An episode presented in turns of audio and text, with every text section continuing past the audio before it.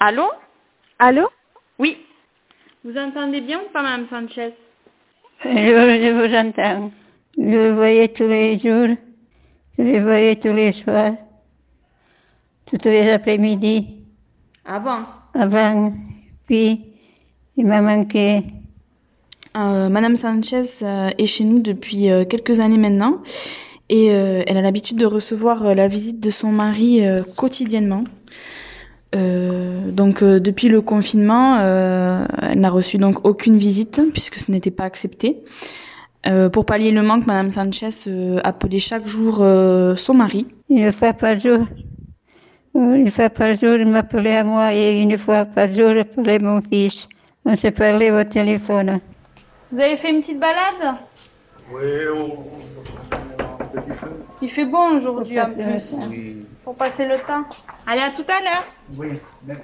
Euh, puis est venu euh, ben, le moment du, du déconfinement, à l'annonce où, où il était possible de re-rendre visite euh, aux, aux résidents dans, dans les EHPAD. Euh, nous avons essayé euh, d'installer le plus rapidement possible un sas de discussion à l'entrée de l'établissement. Donc euh, les agents techniques ont ensuite créé un système avec un plexiglas. Parlais euh, avec une vitre entre nous deux. Quand il est parti, j'ai pas pensé à lui dire au revoir. Depuis marié, depuis, depuis 60 ans. En parallèle de l'histoire en Saguenay, la fin des 90 carrés par client, la ville de Perpignan qui a autorisé l'exonération du droit de terrasse. Alors pour que tous les résidents puissent avoir euh, de la visite, euh, cela se fait sur rendez-vous et seulement tous les 15 jours. Donc euh, Madame Sanchez a pu voir euh, son mari euh, trois fois en tout pendant le, la période du déconfinement. Et maintenant, vous m'avez dit, il vient habiter avec vous, il vient à l'EHPAD de, de Mias Parce qu'il est, parce qu'il est fatigué. Et vous êtes contente maintenant que vous l'aurez tout le temps avec vous? Et oui, Et vous l'aimez encore beaucoup? Comme avant. Alors moi c'est Emma, j'étais en césure cette année entre deux années d'études et puis euh, j'ai dû revenir à cause du coronavirus. Et moi, c'est Samuel. Euh, cette année, je suis en formation pour devenir maraîcher et ça a été suspendu pendant le coronavirus. Et je la reprends euh, bientôt. Là c'est vrai que nous après le confinement euh, les péripéties se sont ont continué puisqu'on a réussi à avoir la gastro qu'on s'est refilé. Du coup je pense que entre le confinement et la gastro là notre couple a bien été mis à l'épreuve. surtout qu'avant ça, euh, comme j'étais en césure en Allemagne, euh, on s'était quasiment pas vu. Donc euh, voilà. Quoi de mieux pour, pour apprendre à se connaître? Bah là, on a bien appris à se connaître. Et là, c'est le premier jour où je vais rentrer chez mes parents et Sam va repartir à sa formation. Donc ça va être le premier jour où on est séparés depuis le 18 mars. Donc moi, ça me fait un peu bizarre. J'ai l'impression que c'est la fin des vacances. Bon, en vrai, on se revoit dans 4 jours, mais quand même, euh, passer de se voir tout le temps à, à ne plus se voir euh, pendant 4 jours, ça va être bizarre. Elle va me manquer un petit peu, mais je veux dire, elle reste tout le temps dans ma tête. Donc euh, voilà. Oh, quel mytho Non. Non, la, la distance me fait pas peur et le temps non plus. Je me fais pas de soucis. Sam, de toute façon, il est toujours content. Donc, on est ensemble, il est content. On n'est pas ensemble, il est content. Alors que moi, je sais que ça va être 4 jours horribles. euh. Lui, euh, ça lui passe dessus, quoi. Bah, je m'adapte quoi. Ouais, Je m'adapte à la situation. tu t'en fous, mais surtout. Non, T'es pas triste non. D'accord. Donc arrive le confinement. Euh, bon, ça, a été une petite crise hein, de considérer que on n'allait pas le passer ensemble.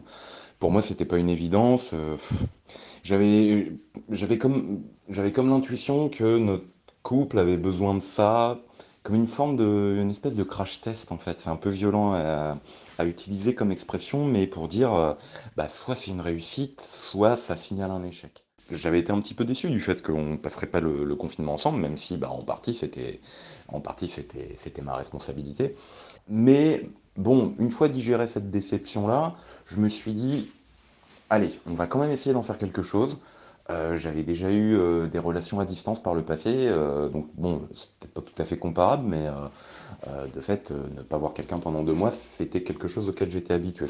Mais du coup, je me suis dit, bon, puise un peu dans ce que tu avais pu mettre en place avant et tâchons, euh, tâchons de créer quelque chose peut-être d'un petit peu spécial. Toujours essayer de se dire, bon bah voilà, c'est un moment particulier, essayons d'en profiter pour, euh, pour, développer, pour développer la relation. Euh, donc bah après c'est des choses toutes bêtes. Euh, euh, il s'avère que bah, je fais de la musique donc du coup je lui ai envoyé, je lui de temps en temps des petits, des petits morceaux improvisés comme ça par, par note vocale. L'idée c'était de s'envoyer un, un, selfie tous les jours ou ce genre de choses. Ça s'est rapidement essoufflé en fait.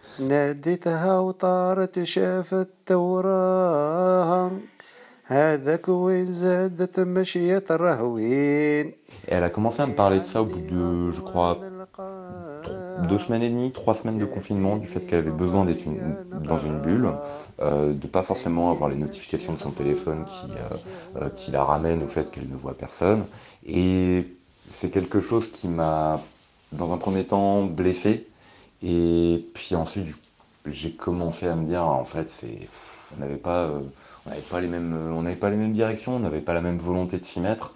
Et euh, mon ex-compagne est, quelqu'un de très indépendant et, euh, ma foi, moi, si j'ai pas grand, enfin si j'ai pas de complicité, si j'ai pas de ce genre de choses, euh, bah, j'y vois plus trop d'intérêt en fait. Oui, ça commençait à me travailler l'idée de me dire bon, je suis plus bien avec elle. Un coup d'amour, un coup de je t'aime, je sais pas comment, faut que je me rappelle.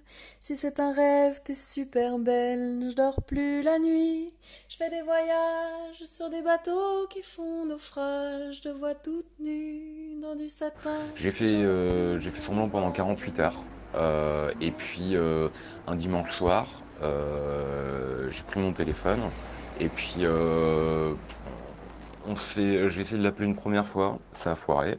Euh, elle m'a rappelé 20 minutes plus tard, j'ai pas entendu mon téléphone. vice versa, et puis finalement je, parviens enfin à la voir. Enfin c'est elle qui m'appelle et je, parviens enfin à décrocher. Et puis bah je lui raconte un petit peu ce qu'on s'est dit là, savoir que je crois qu'on est arrivé au bout de quelque chose, que c'est pas qu'il n'y a pas d'aigreur, que juste, voilà, il y a un constat, c'est que j'ai l'impression qu'on ne se manque plus, j'ai l'impression qu'on s'apporte plus grand-chose. Euh, elle me dit qu'elle est d'accord. Alors c'est curieux parce qu'elle me le dit d'une manière assez bizarre. Elle me dit, j'avais prévu d'y penser pendant le confinement, et puis euh, en fait, euh, non, je n'y ai pas pensé.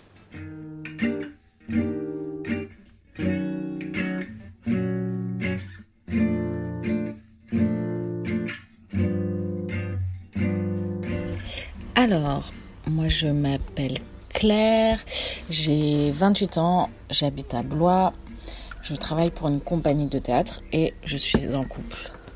Je m'appelle Romain, j'ai 33 ans, euh, je m'occupe d'un cinéma à essai, j'habite à Blois et je suis en couple. et puis voilà, si on s'est un peu déconfiné quand même. On se balade en forêt, tout ça. ouais. On pouvait pas le faire pendant le confinement, ça. Mais euh, non, mais on n'a pas repris la vie euh, quotidienne. Il y a des gens qui ont repris leur boulot normalement. Euh, ça, ça sera lundi matin quand on ira boire un petit jaune. bah non, ce sera... non, mais je te parle de travail là. Ah, pardon, je parle de la vie quotidienne. la vie quotidienne, c'est pas d'aller boire un verre au PM. Le petit, jaune le matin. Oui, en effet, pardon. Et puis même, on le fait pas en temps normal.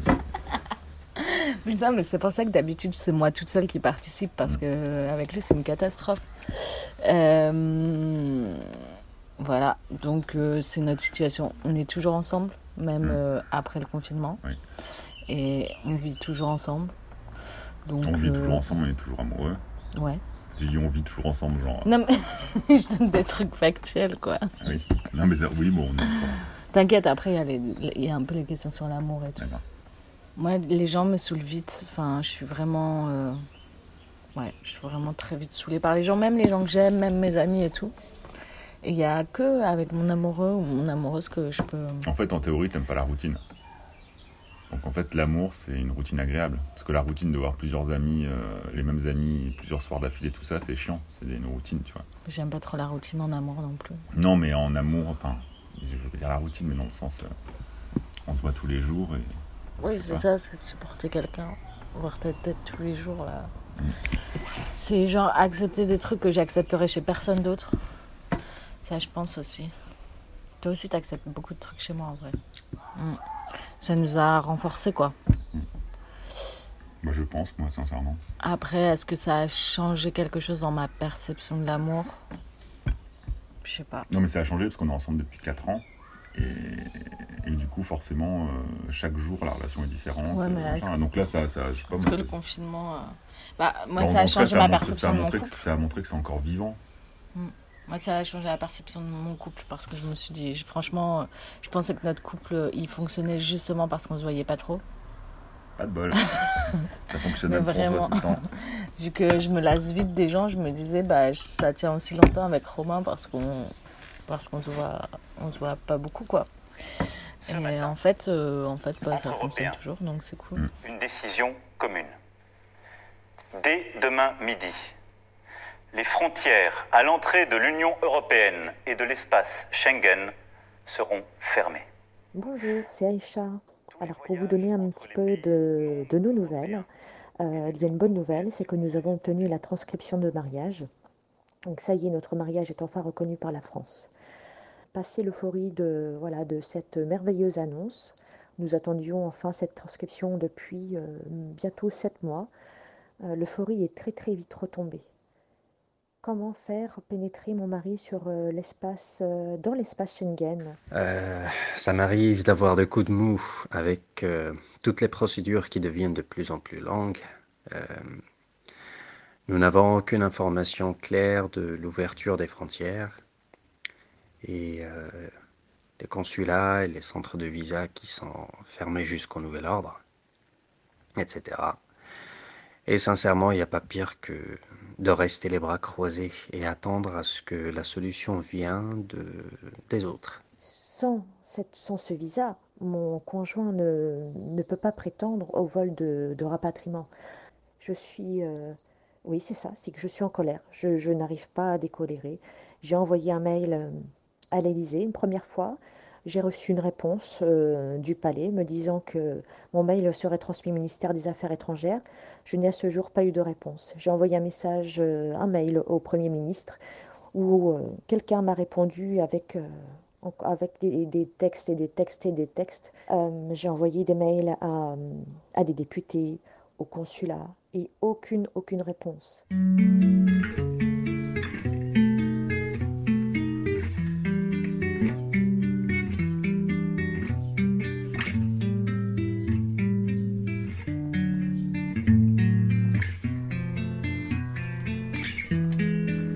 Alors la question que j'avais oubliée, c'est qu'est-ce que ce moment a changé dans, dans votre vie intime?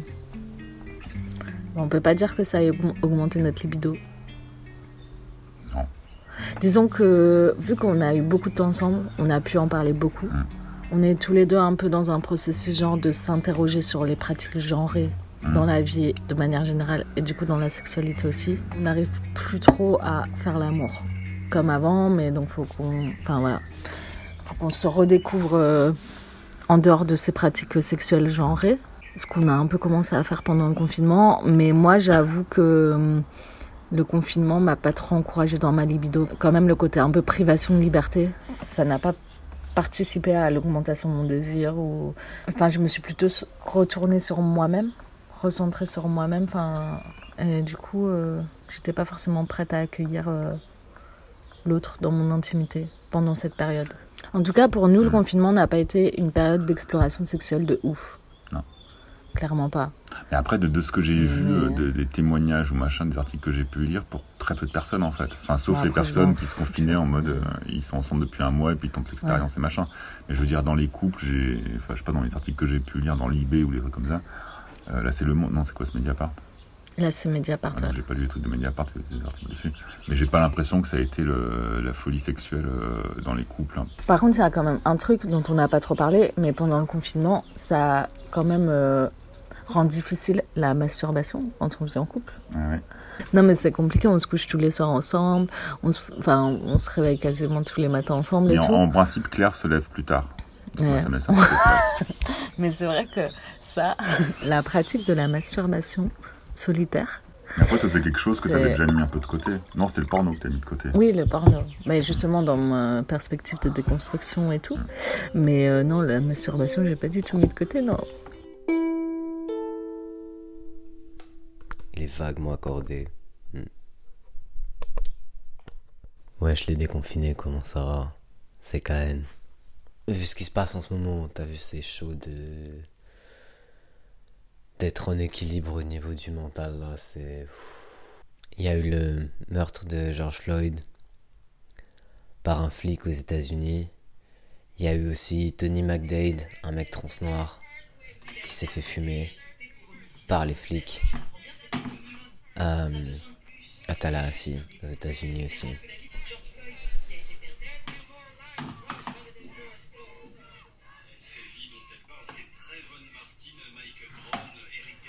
J'ai pas les mots en fait. J'ai pas les mots pour décrire le système dans lequel on vit. Système qui est raciste et qui se permet de, de prendre des vies comme ça, ça, me- ça me rend malade, je te jure. Bah on va voir, hein. de toute façon mon daron il disait le courage c'est pas pas avoir peur, le courage c'est affronter ses peurs.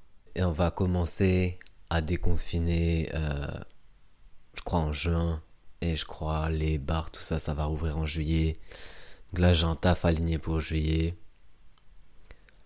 Et puis, euh, et puis après en vrai je pense que je vais décaler. En fait, j'en suis à un point où je veux plus décaler là où c'est tranquille. J'en parlais tout à l'heure avec mon cum et j'ai réalisé en fait, ouais, non. Là, je veux pas m'éloigner du bourbier en fait. Je vais être dans le bourbier et je veux, et je veux me rendre utile en fait. Parce que c'est plus possible quand tu vois même les taux de mortalité du Covid. Qui sont les populations qui ont le plus trinqué? C'est les populations racisées, c'est les populations précaires. Mais c'est pas du tout un hasard, c'est des politiques d'appauvrissement, des politiques de, de mésinformation, de non-distribution de ressources sanitaires essentielles pour des travailleurs qui sont pourtant, et travailleuses qui sont pourtant dits essentiels, et qui sont essentiels, mais qui sont sous-considérés en fait. Etanik, etanik, Churianu en maite. La la la la la la la la la la la la la la la la la. J'ai un peu le seum parce que j'ai pas encore lu de nouveaux bouquins. J'en ai fini un euh, tout au début du confinement. Euh, j'ai pas le titre en français, c'est un pote qui me l'a passé. Je recommande de ouf, ça s'appelle euh, The Unkindness of Ghosts. C'est un bail de science-fiction spéculative qui aborde les thèmes de, racialisation, les thèmes de, de queerness, les problématiques LGBT. Je l'ai, défoncé en 4 jours. Franchement, je crois que c'est un de mes plus grands sums. C'est que vas-y, les bibliothèques elles sont fermées. Il n'y a pas moyen que je filme mes thunes à Amazon parce que j'ai bossé pour eux, c'est des bâtards. Je sais que ça avait pas une grosse diff maintenant que le gars il est genre trillionnaire ou je sais pas quoi là. Mais euh... Mais non, vas-y, c'est hors de question. Quelle est la plus belle chanson d'amour que vous connaissez? Moi, c'est une chanson de rupture, moi, que j'aime beaucoup. C'est Sarah de Bob Dylan. Et c'est une période où Bob Dylan, euh, il était avec une meuf, Sarah. Et en fait, genre, mais il l'a trompé genre 100 fois, quoi. Et genre, euh, machin. Et au bout d'un moment, Sarah, elle part, quoi. Elle en a marre. euh, c'est qu'à chaque fois que Bob Dylan il fasse un concert, il se tape une groupie et machin. Et du coup, cette Sarah, elle, c'était un moment de le quitter. Et, et du coup, Bob Dylan, il fait une chanson qui s'appelle Sarah, qui est juste splendide. Enfin, franchement, c'est la mélodie est juste fantastique. Tu ado. veux bien chanter mon autre chanson euh, d'amour? Je te dis ce que c'est. Tu la chantonnes. Euh, Dernière danse de Kyo. Oh putain, non, c'est la honte. Moi, je chanterai pas parce que je chante hyper faux et. Et surtout, les, les paroles, c'est quoi? J'ai longtemps parcouru son Son corps, effleuré cent fois son visage. et tout. Ok, est-ce que tu as autre chose à dire? C'est fini? Oui, c'est déjà fini. Tu vois, c'était bien de participer. Ah Ouais, ça y est, j'étais. Non, mais. Ça fait comme une thérapie de couple un peu.